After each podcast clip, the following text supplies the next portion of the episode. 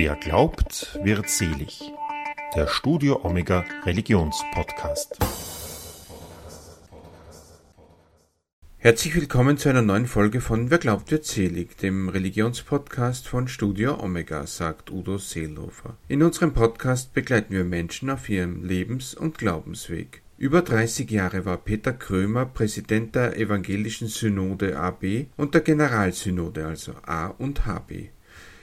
Mit Anfang Juli legt er nun sein Amt zurück.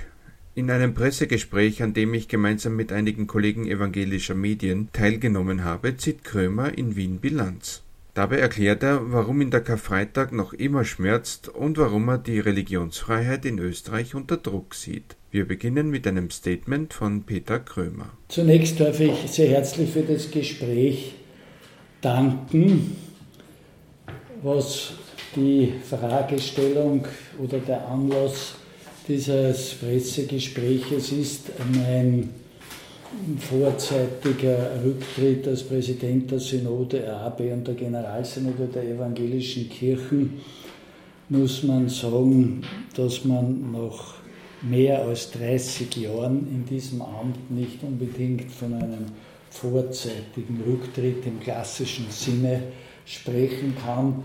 Es ist nur ein Rücktritt vor Ende einer Amtsperiode, den ich aber anlässlich meiner Wiederwahl im äh, Dezember 2018 an sich angekündigt habe. Äh, nur kurz, ich selber habe eigentlich seit 1971 kirchliche Funktionen zunächst in der evangelischen Jugend und im Zusammenhang mit der evangelischen Jugend 1971 Mitglied der Subventionalversammlung AB Niederösterreich. Seit 1976, das bin ich nach wie vor, bin ich Mitglied der Gemeindevertretung und des Presbyteriums der evangelischen Pfarrgemeinde A und HB St. Pölten.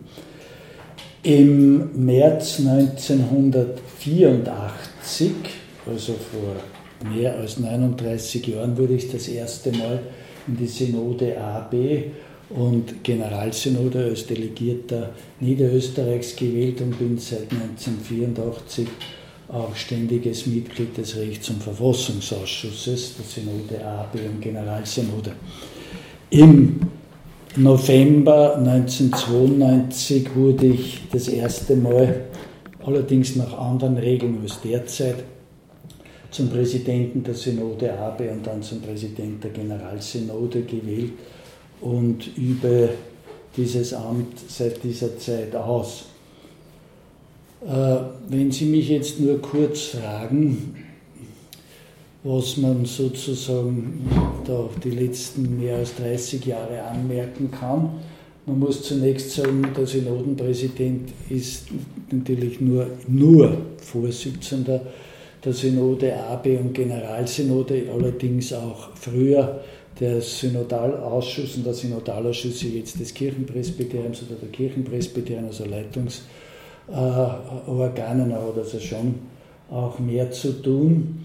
Das, was man eigentlich sagen muss, was mich am meisten betrübt, ist, dass unsere evangelischen Kirchen die letzten 30 Jahre deutlich kleiner geworden sind das hängt natürlich teilweise, das muss man dazu sagen, ungefähr ein Drittel bis 40 Prozent ist es, wie wir sagen, eher strukturbedingt. Das sind Begräbnisse minus Taufen. Und da gibt es eben Untersuchungen, dass vor allem ähm, durch die ökumenische Bewegung und natürlich auch die sozusagen ökumenische Trauung äh, in, bei den Evangelischen es festgestellt werden musste, dass wesentlich mehr ihre Kinder dann römisch-katholisch taufen haben lassen und nicht evangelisch. Und das ist natürlich ein Teil und der andere Teil ist der ehrliche, schwierigere Saldo äh, Austritte minus Eintritte.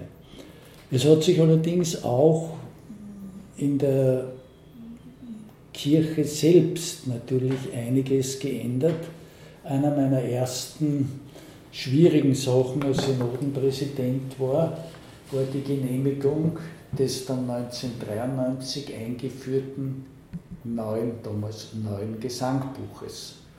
Und ein Gesangbuch prägt natürlich schon stark äh, das gottesdienstliche Leben. Wir haben auch dann 2002 mit einer gewissen Übergangsphase in der Synode AB äh, eingeführt, das kinderoffene Abendmahl und dadurch hat sich natürlich auch im gottesdienstlichen Leben haben sich hier Veränderungen ergeben. Zuletzt, das ist eher heftig diskutiert worden und führt nach wie vor zu Spannungen äh, innerhalb der Kirche, ist die Thematik gewesen der Segnung von gleichgeschlechtlichen Ehepaaren. Jetzt in der lutherischen Kirche, die reformierte Kirche segnet auch Partnerschaften und Lebensgemeinschaften, also da sind Unterschiede. Äh, wenn auch da die Autonomie der Gemeinden gewahrt ist, also und, niemand, und kein Geistlicher und auch kein Lektor gegen seinen Willen da etwas tun muss, haben sich doch da Änderungen ergeben. Und dazu kommt noch, dass in vielen Gemeinden in Österreich, und zwar dort, wo sich Asylwerber aufhalten, die sozusagen zum Christentum und zum evangelischen Glauben konvertiert werden, dass diese stark am Gemeindeleben da also mitarbeiten, entgegen all den schwierigen Verfahren. Und das wirkt sich auch jetzt ganz anders, durchaus positiv auf. Ich kann es nur zum Beispiel äh, von der Pfarrgemeinde St. Pölten sagen. Wir haben derzeit in St. Pölten in der Hauptkirche einen durchschnittlichen Gottesdienstbesuch von 65 bis 70 Personen und davon sind in der Regel 8 bis 12 Personen anerkannte Asylanten oder jetzt Asylwerber, die zum evangelischen Glauben äh, übergetreten sind.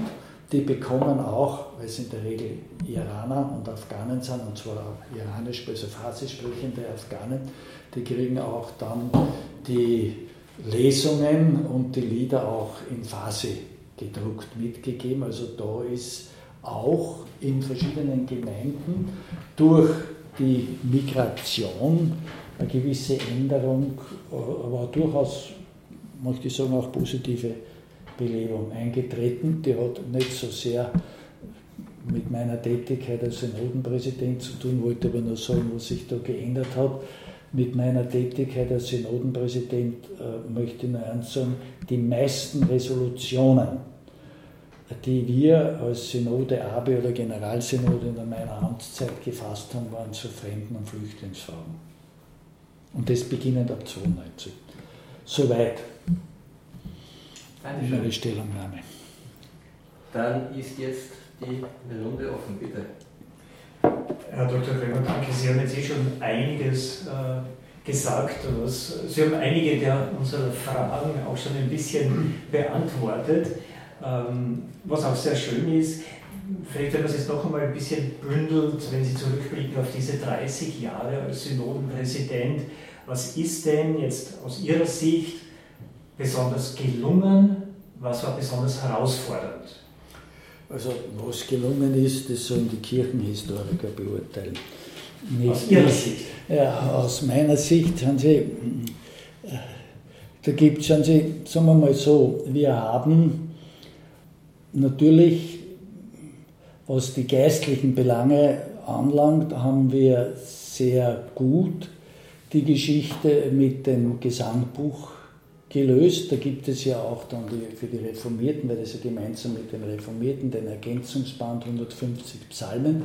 Es gibt auch jetzt noch ein Ergänzungsbuch ja, mit modernen Liedern und das ist, glaube ich, sehr am Anfang, also das war meine erste Synode, das war keineswegs, da waren Widerstände der Reformierten, äh, Friktionsvereinen, ähm, Magnus Consensus, wie wir sagen, herbeizuführen. Das, das ist dann gelungen und das war durchaus positiv. Es war auch so, dass die Einführung des kinderoffenen Abendmahls am Anfang sehr kritisch von verschiedensten Gemeinden beurteilt wurde, aber das ist auch durch entsprechende Begleitmaßnahmen und längere Übergangsfristen alles sehr gut gelungen und es ist eigentlich in keiner Gemeinde vorstellbar, dass, dass also da nicht Kinder beim Abendmahl dabei sind. Bei der Segnung, um das jetzt bei der gleichgeschlechtlichen Ehepaare, da sind noch verschiedenste Probleme und Spannungen da, das darf man also durchaus soll man nicht bagatellisieren, wobei sich aber auch manches schon etwas geglättet hat. Das möchte ich also äh, äh, auch dazu sagen. Ja. Wir haben auch äh, verschiedene äh, Prozesse zum Beispiel eingeführt gehabt ab dem Jahr 2000, ähm, offen äh, evangelisch da muss ich dazu sagen, die auch dazu geführt haben, dass bestimmte Reformen in der, in der Kirchenverfassung durchgeführt wurden. Das ist also innerkirchlich. Äh, da sind durchaus die eine oder andere äh, Idee, die man da gehabt hat und umgesetzt hat, wie zum Beispiel anstelle der Synodalausschüsse, die auch mit den Finanzen zu tun hatten, nur das Kirchenpresbyterium, die sich nur mit inhaltlichen Fragen beschäftigt.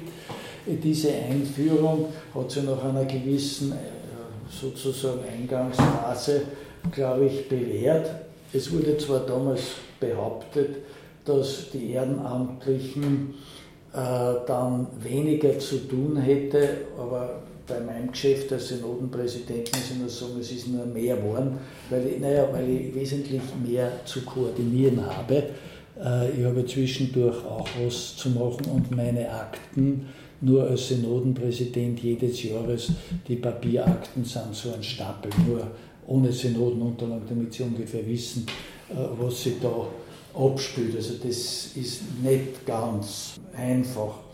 Das, was auch besonders, das ist ja natürlich jetzt intern gelungen ist, wenngleich auch mit gewissen Problemen am Anfang, war im Jahr 1994 ähm, die Beschlussfassung der Synode AB, den seinerzeitigen Beschluss, das äh, von der Synode AB aufzuheben, wonach eben die geistlichen Amtsträger und Amtsträgerinnen nicht vollversichert sein sollen im ASVG. Da gab es eine Bereichsausnahme. Wir haben 1994 das aufgehoben und haben dann 1996 in die Kirche AB, die HB waren nur teilweise drinnen, im ASVG die geistlichen Amtsträger und Amtsträgerinnen in die Vollversicherung in das ASVG eingekauft.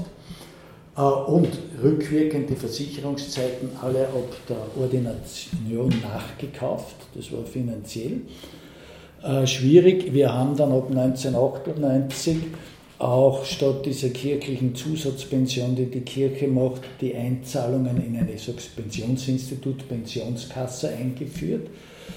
Äh, das hat eigentlich sich jetzt im Nachhinein sehr segensreich gezeigt, dann hätten wir das nicht gemacht.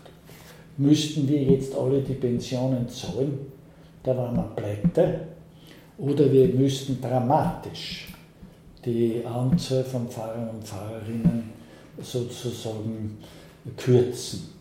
Ja, also das kann man schon sagen. Es hat auch damals im, dazu geführt, dass wir ab äh, dem Jahr 2000 äh, für die Kirche AB und die Landeskirche die Rechnungslegungsvorschriften des Unternehmensgesetzbuches oder früher Handelsgesetzbuches eingeführt haben. Das heißt, wir bilanzieren, die werden auch kundgemacht. Da sind natürlich alles, alles rückgestellt und so weiter. Da ist derzeit noch ein gewisses negatives Kapital. Das hängt mit den Pensionslasten zusammen, aber das wird jetzt, jedes Jahr weniger, weil immer mehr, die dem älteren Recht unterliegen, sterben und damit ist die Geschichte erledigt. Mhm. Michael?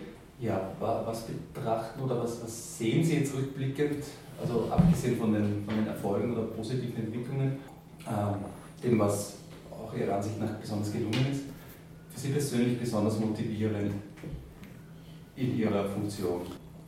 Sagen wir so, ich komme aus einer Familie, wie wir sagen, aus der frommen Ecke. meine Mutter kommt aus dem Pietismus, aus Franken, aus Bayern her. Das hat mich geprägt. Ich bekenne mich auch, muss ich dazu sagen, zum Pietismus. Ich habe den Begriff lieber als das andere. Und äh, ich habe sozusagen äh, immer auch anderen Mitarbeiterinnen und Mitarbeitern, also sogar den Ehrenamtlichen, äh, das Wort aus dem ersten Petrusbrief 4,10 gesagt und dienet einander, ein jeder mit der Gabe, die er empfangen hat, als die guten Haushalter der mancherlei Gnade Gottes. Das heißt, ich bin der Meinung, wenn man sich äh, als Christ bekennt, dann soll man auch in die Gemeinde und in die Kirche, in der man ist, ja, also da das möchte nicht das Monopol der evangelischen Kirche erheben, äh, meine ich, sollte man sich mit den Gaben, die man geschenkt bekommen hat, geistlichen, natürlichen Gaben einsetzen und äh, soll eben das so lange man machen, solange man das machen kann.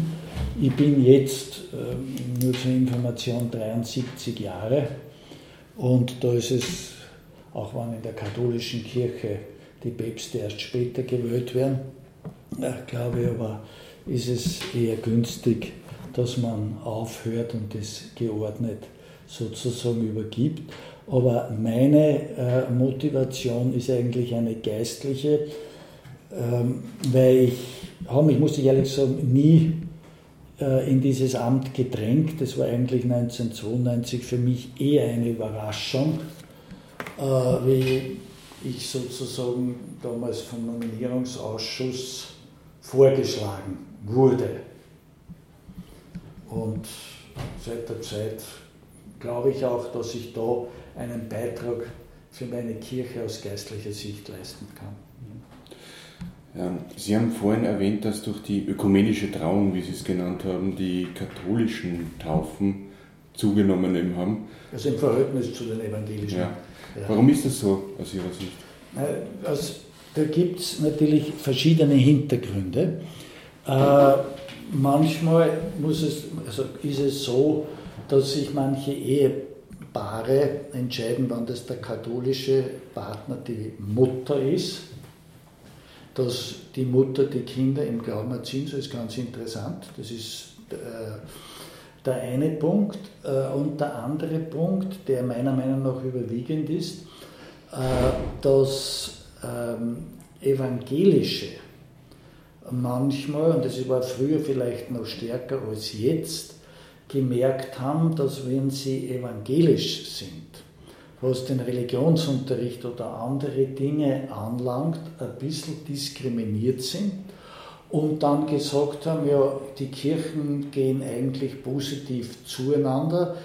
Die Unterschiede, die wir wahrnehmen zwischen evangelisch und katholisch, sind nicht so gravierend. Ich will mein Kind sozusagen katholisch werden lassen.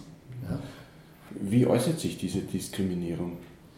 Die also, schauen Sie, ich sage das jetzt nur selber, wie ich ähm, war die, in der Volksschule, schon lange her. Es war eine öffentliche Schule, wo jeden Tag zu Beginn die Volksschullehrer, es waren damals nur Herren, äh, das Vaterunser und das Ave Maria gebetet haben. Meine Eltern, und das haben wir von zu Hause gekommen, das Vaterunser betest mit. das Ave Maria nicht. So. Das Zweite, was zum Beispiel war in der Volksschule, die äh, Katholiken, weil der Bitschen damals hatte die katholische Kirche 88 Prozent nur an der Bevölkerung, waren die Katholiken äh, sozusagen im Religionsunterricht, quasi zweite Stunde, da mussten wir rausgehen, in eine andere Klasse, in die eine drunter oder drüber, uns hineinsetzen und müssten uns ruhig verhalten. Und den Religionsunterricht haben wir irgendwann Nachmittag mitunter in einer anderen Schule gehabt. Also für mich war vollkommen klar, dass man da hingeht, das ist gar kein Thema. Aber das hat natürlich andere gestört. Ich kann jetzt nur zum Beispiel sagen, die, die, die Benachteiligungen sind. Es war, wie meine Kinder in die, das Gymnasium gegangen sind, äh, wurde mir berichtet, dass, und zwar aus den Klassen meiner beiden Töchter, dass jeweils die, der Religionsunterricht um 16 Uhr sozusagen angeordnet ist und eine evangelische Freundin meiner Kinder, die da in den Religionsunterricht gegangen sind, die weit auswärts war, hätte um 17 Uhr keinen Bus mehr nach Hause gehabt. Bitte, damals waren die Busverbindungen nicht so, wie es heute so ist.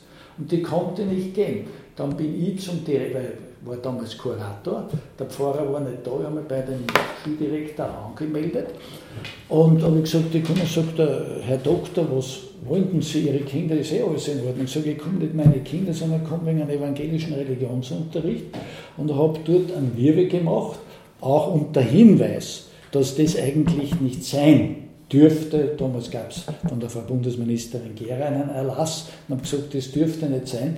Dann hat man das abgeändert. Aber nur um zu sagen, wenn dann Eltern so etwas mitkriegen oder zum Beispiel diese Erfahrungen, wie sie ich gehabt habe, mir habe es nicht gestört, aber andere, dann hat sich das natürlich ausgewirkt und das wirkt sich aus. Und jetzt haben wir natürlich, das natürlich nicht nur aus diesen Gründen, sondern natürlich aus anderen Gründen, Abmeldungen vom Religionsunterricht. Das spielt auch eine Rolle. Und jetzt kann es natürlich auch sein, dass manche überhaupt sie nicht mehr, mehr taufen lassen. Es bröckelt ja, wie wir, also auch in der katholischen Kirche, der Rand ab. Wie hat sich denn aus Ihrer Sicht das Verhältnis evangelische und katholische Kirche in Ihren mehr als 30 Jahren da entwickelt? Also es hat, schauen Sie, es hat im Bereich dieser Ökumene äh, gibt es verschiedenste sagen wir, positive Fortschritte, das muss man dazu sagen, aber es gibt natürlich auch, jetzt auch in der Ökumene insgesamt, äh, gewisser Stillstand.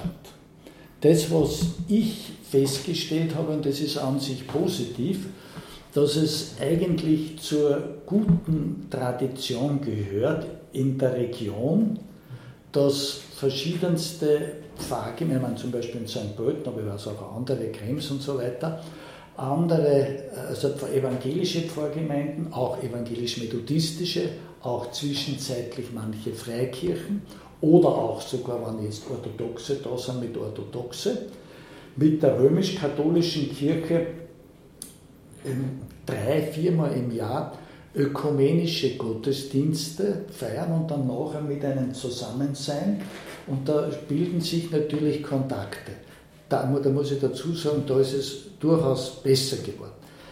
Man muss auch dazu sagen, dass es in Österreich insgesamt besser geworden ist, denn äh, während meiner Zeit ist die römisch-katholische Kirche zum Ökumenischen Rat der Kirchen in Österreich als Vollmitglied beigetreten. Und in Österreich selber, muss ich dazu sagen, ausgenommen einmal mit dem, während meiner Zeit mit dem Herrn Erzbischof Eder im Zusammenhang mit der Kaprun-Katastrophe, da hat es ordentliche Breseln gegeben, aber ja, haben wir derzeit keine Probleme. Und das, was auch interessant ist, dass letztlich die gemeinsame Unterstützung von römisch-katholisch und evangelisch es letztlich ermöglicht hat, dass zum Beispiel die Freikirchen in Österreich gesetzlich anerkannte Kirche geworden sind. Ähm. Also und ich muss dazu sagen, ich habe zu den meisten der Bischöfe einen persönlichen und guten Kontakt, muss ich auch dazu sagen. Habe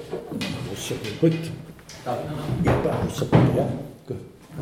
Sie haben jetzt schon einiges äh, eben erzählt, wie sich Kirche, Gesellschaft auch verändert hat, auch die Ökumene in den letzten 30 Jahren. Mich würde eine persönliche Frage interessieren. Haben Sie sich verändert in diesen 30 Jahren? Ja. Also wenn Sie jetzt auf den Synodenpräsident Krömer von Anfang der 90er Jahre zurückschauen, war der anders als der Synodenpräsident in späteren Jahren? Also nach den normalen Dingen, wie sich ein Mensch entwickelt, habe ich mich sicher geändert. Also das wäre alles andere gelogen. Und dazu kommt eines, was vielleicht jetzt manchmal meine Stärke ist. Ich bin der dienstälteste Synodale. Es gibt derzeit, soweit ich überblicke, kein Mitglied der Synode, der schon Synodaler war, als ich zum ersten Mal Synodenpräsident gewählt wurde. Da tun sie sich natürlich in manchen Dingen äh, leichter. Das Einzige, was ich halt merke, das ist das Alter, dass, man, dass ich in früheren Zeiten sozusagen mehr Spannkraft gehabt hat, was bei Sitzungen sehr wichtig ist. Die lässt jetzt ein bisschen nach, aber dann muss man die Sitzung beenden. Was die Synodalen durchaus freut. Aber jetzt auch, also innerkirchlich auch vom Zugang her, oder Sie sind ja in, in dieser Funktion als Synodenpräsident, Sie müssen ja auch ein bisschen Vermittler sein ja, zwischen verschiedenen ich nenne es jetzt einfach Frömmigkeitsformen zum Beispiel. Ja?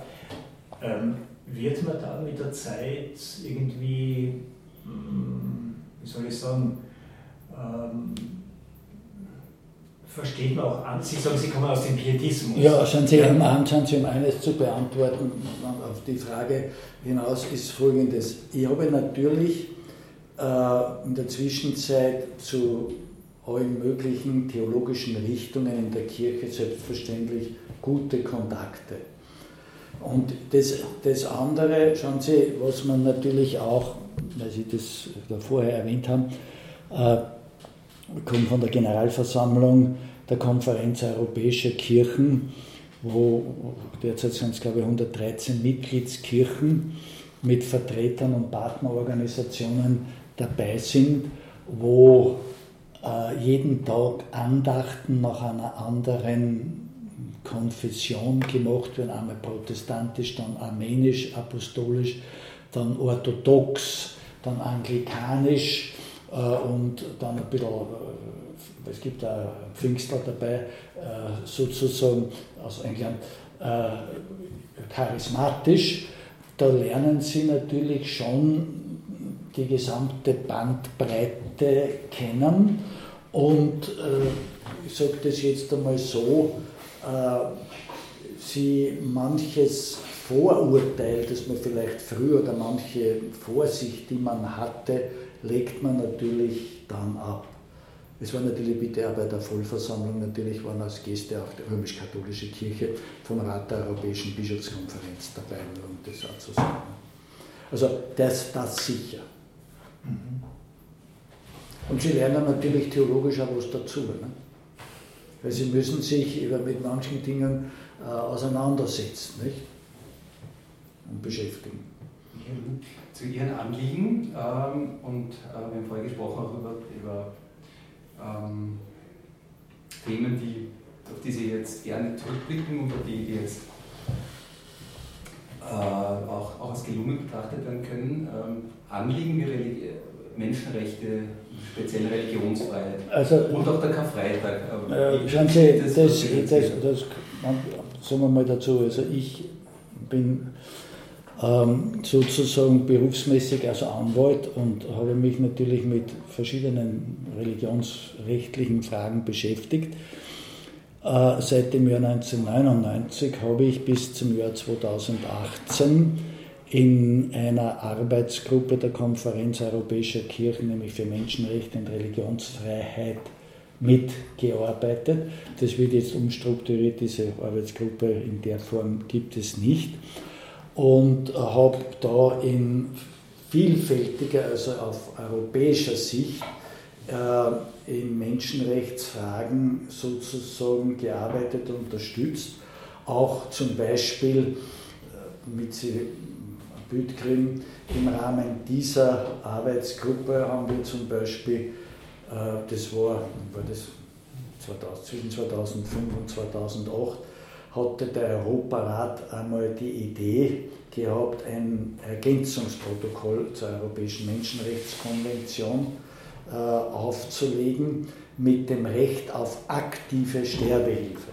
Und da hat federführend ich für die Konferenz Europäischer Kirche in dieser Arbeitsgruppe eine negative Stellungnahme abgegeben, natürlich der Rat der Europäischen Bischofskonferenz.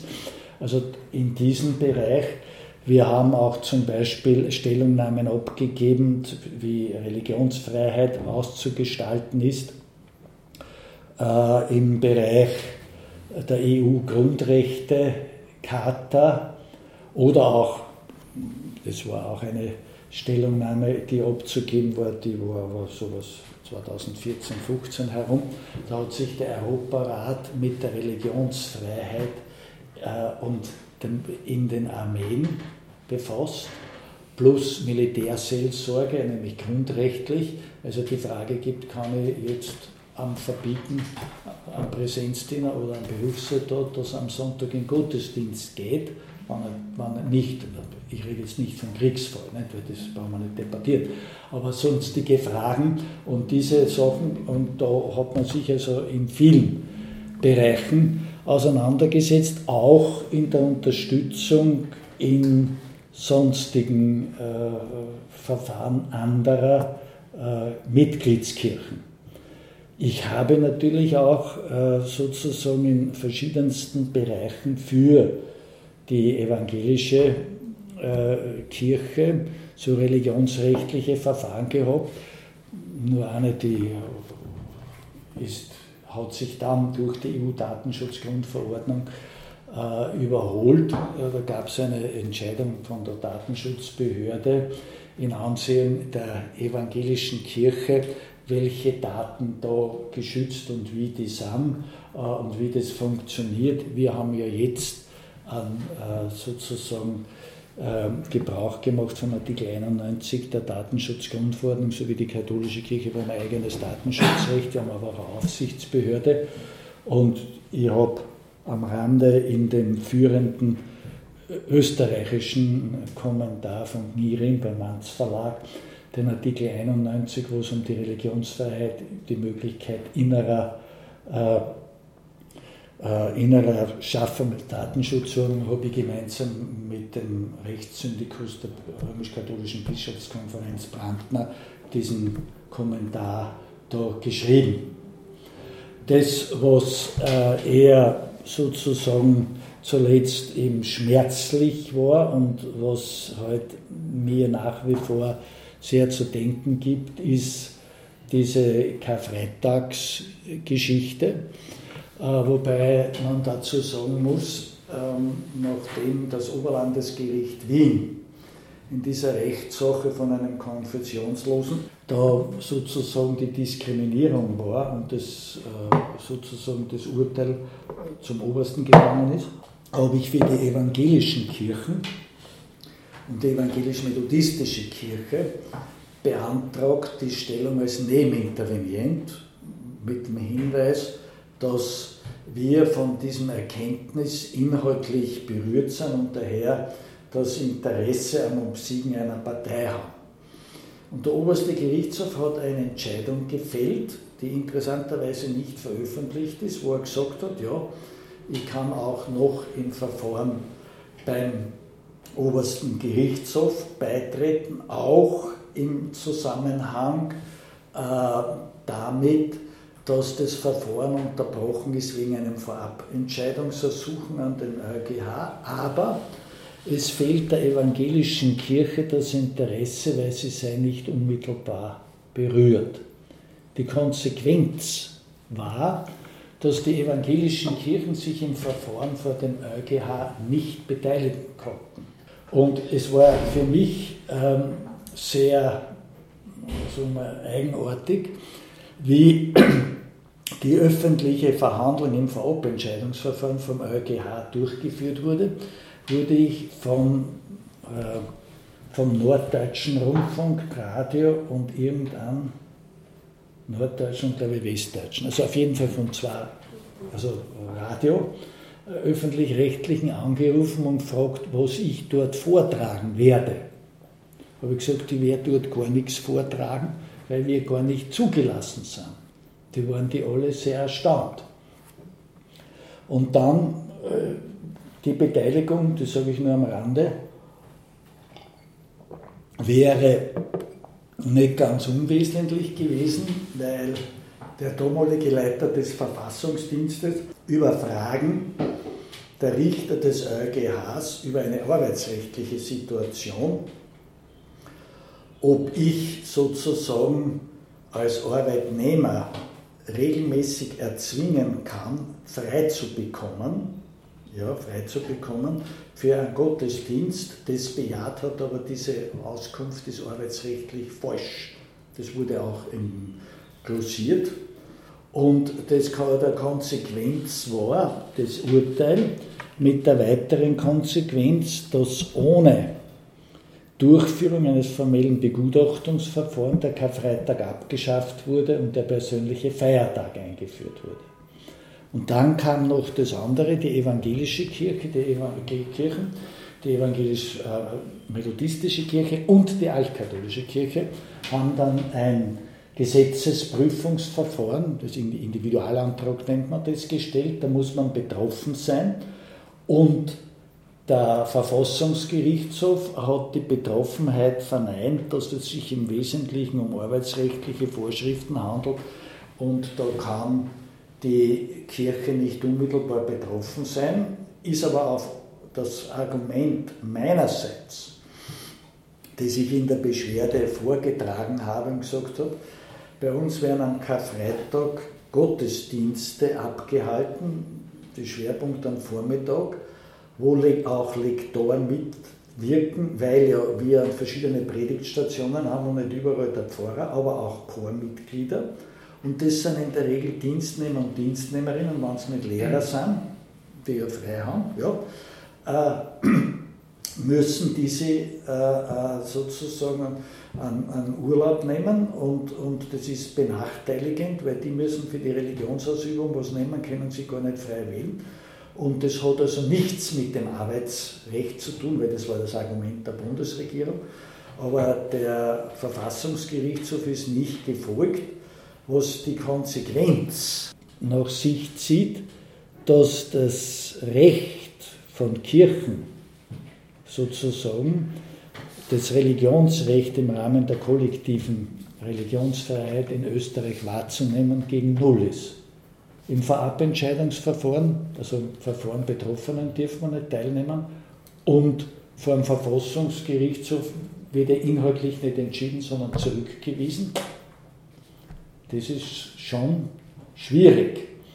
Und Sie müssen davon ausgehen, was jetzt, das ist vielleicht mein kritischer Punkt, ich habe diesen kritischen Punkt auch bei der Konferenz europäischer Kirchen im Zusammenhang mit der Notwendigkeit der Menschenrechtsarbeit ähm, erwähnt, ist natürlich die sozusagen Antidiskriminierungsrichtlinie und dies da der Gleichbehandlungsrichtlinie, die es da gibt, die, unter die zum Beispiel jetzt Folgendes nach sich gezogen haben. Da gibt es vom November vergangenen Jahres eine Erkenntnis, das sagt, dass der Arbeitgeber, wenn er religiös neutral sein will, also wenn er nicht haben möchte, dass irgendjemand was hat, jedes kleinste Zeichen, woraus man schließen kann, dass jemand ein religiöses Bekenntnis hat, verbieten kann. Bislang war ja nur die Entscheidung große Kopftuchbedeckung, also Islam. Und da ging es um den Fall, dass irgendeine, irgendeine Glaubensrichtung vom Islam nur ein kleines Kopftuch, also vollkommen harmlos hat. Und da hat der EuGH gesagt, ja, das kann der Dienstgeber verlangen. Das heißt, eigentlich dürften Damen mit einem Kettel, mit einem Kreuz nicht mehr auftauchen. Das kann der Arbeitgeber verbieten. Aber umgekehrt, und das müssen Sie jetzt aus meiner Sicht als Arbeitgeber sagen, ich kann als führender Repräsentant der Kirche nicht in meinem Büro sozusagen hier sozusagen meinen Glauben zum Ausdruck bringen.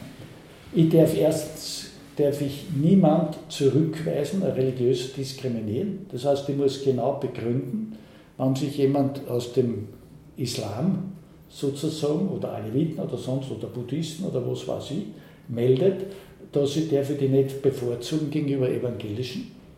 Das heißt, ich kann nicht einmal sagen, ich möchte jetzt jemand aus meiner Pfarrgemeinde, Minderheitskirche helfen und bei mir anstellen, wenn gleichzeitig über das AMS vermittelt sich eine bessere Angehörige des Islam bezieht. Und wenn ich bei mir in der Kanzlei ein Kreuz wo aufhänge, ja, das ist religiöse Prägung, das ist nicht öffentlicher Raum, sondern das ist Unternehmen. Muss man unterscheiden, ja, bei, bei dieser Richtlinie. Dann muss ich akzeptieren, wenn ich eine Alevitin habe oder eine Angestellte aus dem Islam, dass die Kopftuch bedeckt ist und bei mir reingeht. Und das muss ich dazu sagen, ist schwierig. Sie, und das zweite Beispiel, das ich Ihnen da auch sagen kann, es hat vor mehreren Jahren ein Gespräch gegeben, da hat die Gleichbehandlungsbeauftragte des Bundes, die ja für religiöse Diskriminierung war, eingeladen zu einem Gespräch. Äh, die römisch-katholische Kirche, Caritas, Diakonie und so fort. Und da ging es darum, um die Umsetzung dieser Richtlinie nicht nur in den Einrichtungen der Diakonie und Caritas, sondern auch im Bereich der Kirche selbst. Und da wurde zunächst allen Ernstes vorgetragen, Sie haben dann eh sich überzeugen lassen, aber das wurde vorgetragen, nur damit Sie wissen, wie das läuft. Äh, vorgetragen, dass eigentlich bei der Ausschreibung einer Sekretärin in einer Pfarramtskanzlei. Also bei uns, wir haben in der Regel nur eine Sekretärin, meistens halbtags, äh, nicht mehr auf verlangt werden kann, dass die evangelisch ist, das wäre Diskriminierung, wobei diese Dame, meistens als Dame kann auch ein Herr sein, äh, eben zum Beispiel entgegennimmt Termine für Trauungen, für Taufen oder wenn jemand kommt und sagt, bitte, äh, es liegt mein Mann im Spital, könnten Sie den im Spital besuchen, neben in den meisten Gemeinden Bezahlung des Kirchenbeitrages. Äh, das ist meistens die erste Anlaufstelle für die Nöte. Das kann, kann, muss auch äh, möglich sein, dass das aus jemand anderen sind. Dann habe ich die dort gefragt, so genau, Glauben Sie, dass das dann gut ist, weil das ist ja nicht ein neutraler Betrieb, wir haben ein Kreuz, dass dann eine so halb verschleiert da sitzt und eine evangelische Taufe entgegennimmt. Da haben sie dann gemerkt, dass sie überzogen haben, aber die haben das frisch drauf los verlangt. Und das Zweite, wo sie auch verlangt haben, bei den Küsterdiensten, wo also eben im Rahmen des Gottesdienstes nicht nur die Kirchen sauber macht, sondern unter Umständen mitwirkt. Und dann habe ich gefragt, wie Sie sich das vorstellen, dass eine Dienstnehmerin, die zum Beispiel der, den Bab, der Baptisten angehört, die mit der Erwachsenentaufe, die soll bei der Kindertaufe mitwirken. Das wird wohl nicht gut gehen.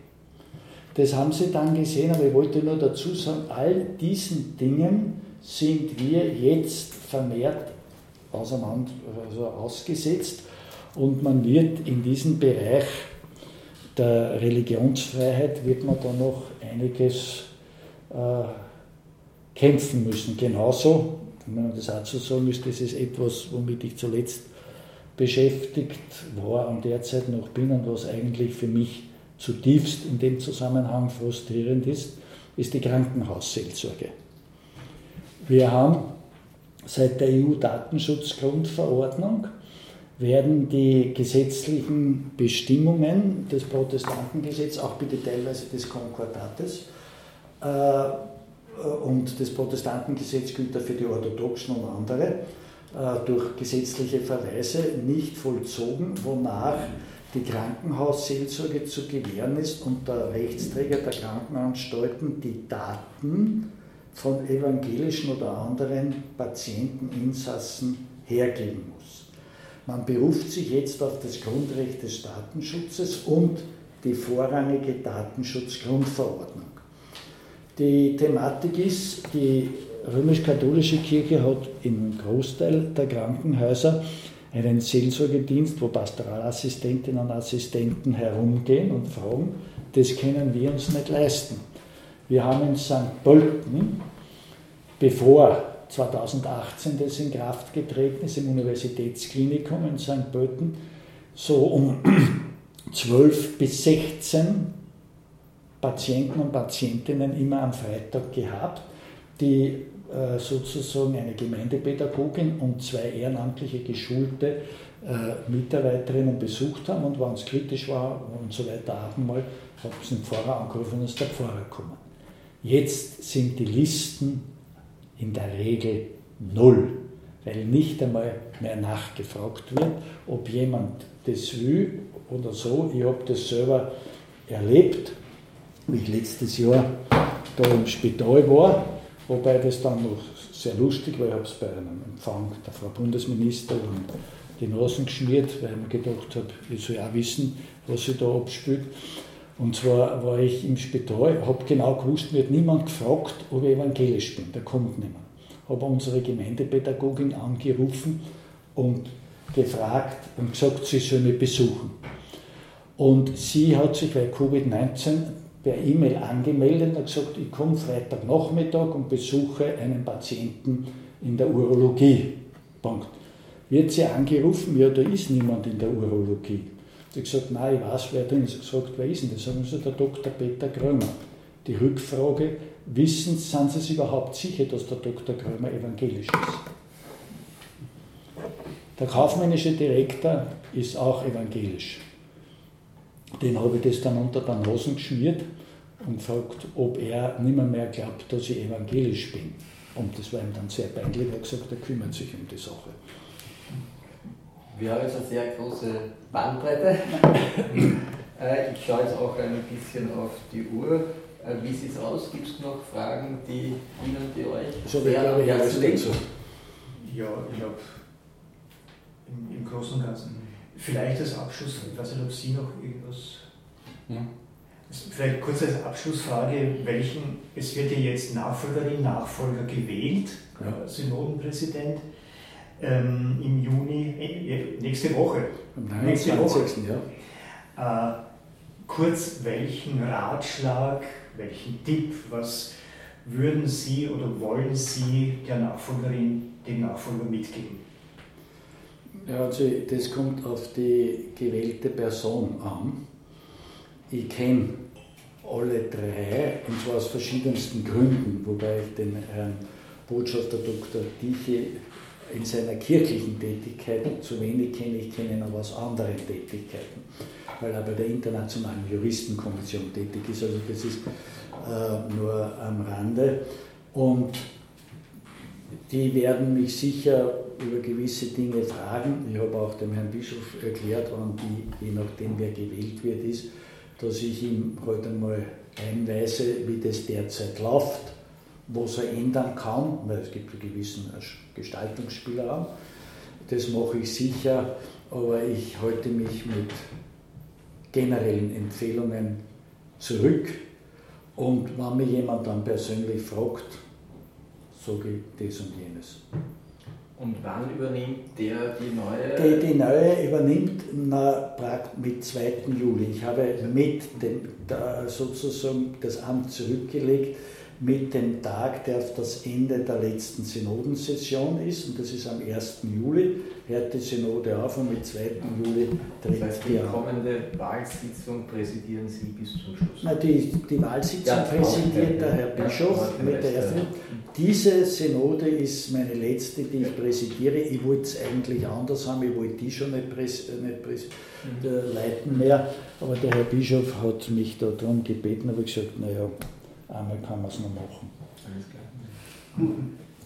Wenn es keine weiteren Fragen gibt, dann kann ich Ihnen nur, wenn Sie Interesse haben, weil das ist vielleicht jetzt unabhängig davon, also von der Konferenz Europäischer Kirchen, es gibt mehrere Erklärungen, ich habe zwar die deutschen abverlangt, jetzt, die eine ist noch nicht übersetzt, ich kann es Ihnen gerne geben, äh, weil wir uns da beschäftigt haben mit äh, Fragen natürlich Klimawandel, Migration und Ukraine.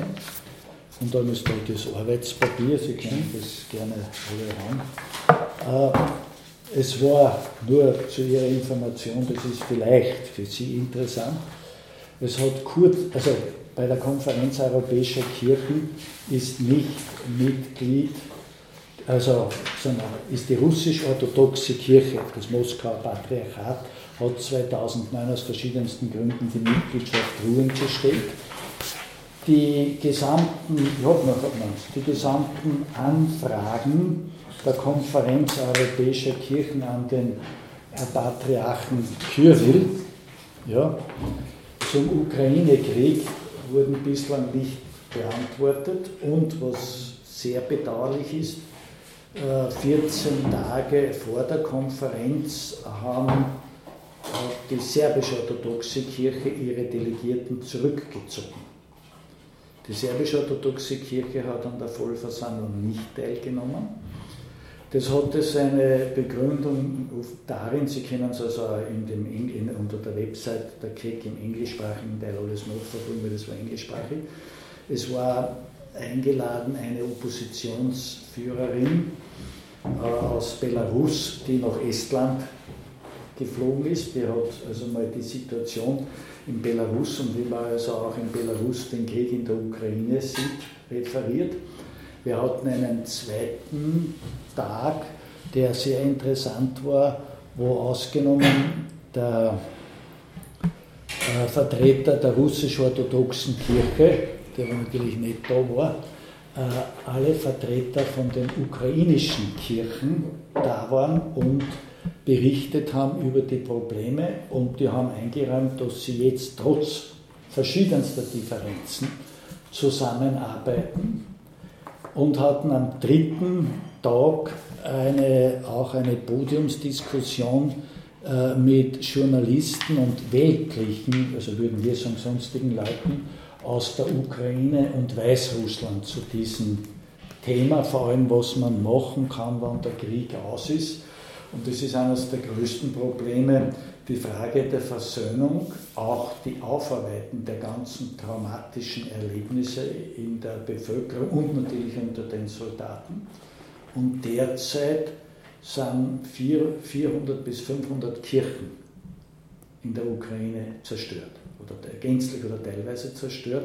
Und da gibt es also, äh, wird jetzt der Programm bei der Konferenz Europäischer Kirchen angeworfen, um hier, das heißt äh, Wege zum Frieden, äh, um hier sozusagen erstens einmal dann mit Unterstützung der Europäischen Union ein Konzept für die Wiedererrichtung der Kirchen zum, herzustellen, aber auch für die Versöhnung. Kabeln. Ja, für die Versöhnung da Programme und Unterstützung zu liefern. Ja, dann herzlichen Dank. Dankeschön. Danke für Ihre Zeit. Danke für Ihr und euer Interesse. Und dann noch alles Gute für die letzte Runde auf der Synode. Ja, das kann man ja brauchen. Das kann man ja brauchen. Das war Wer glaubt wird selig, der Studio Omega Religionspodcast für heute. Wenn Ihnen dieser Podcast gefallen hat, dann empfehlen Sie uns weiter und erzählen Sie Ihren Freunden und Ihrer Familie von uns. Außerdem würden wir uns freuen, wenn Sie uns eine gute Bewertung auf der Podcast-App Ihrer Wahl schreiben und uns auf Facebook, Instagram oder auch Twitter folgen würden. Dann bleibt mir nur noch mich zu verabschieden. Auf Wiederhören und bis zum nächsten Mal, sagt Udo Seelhofer.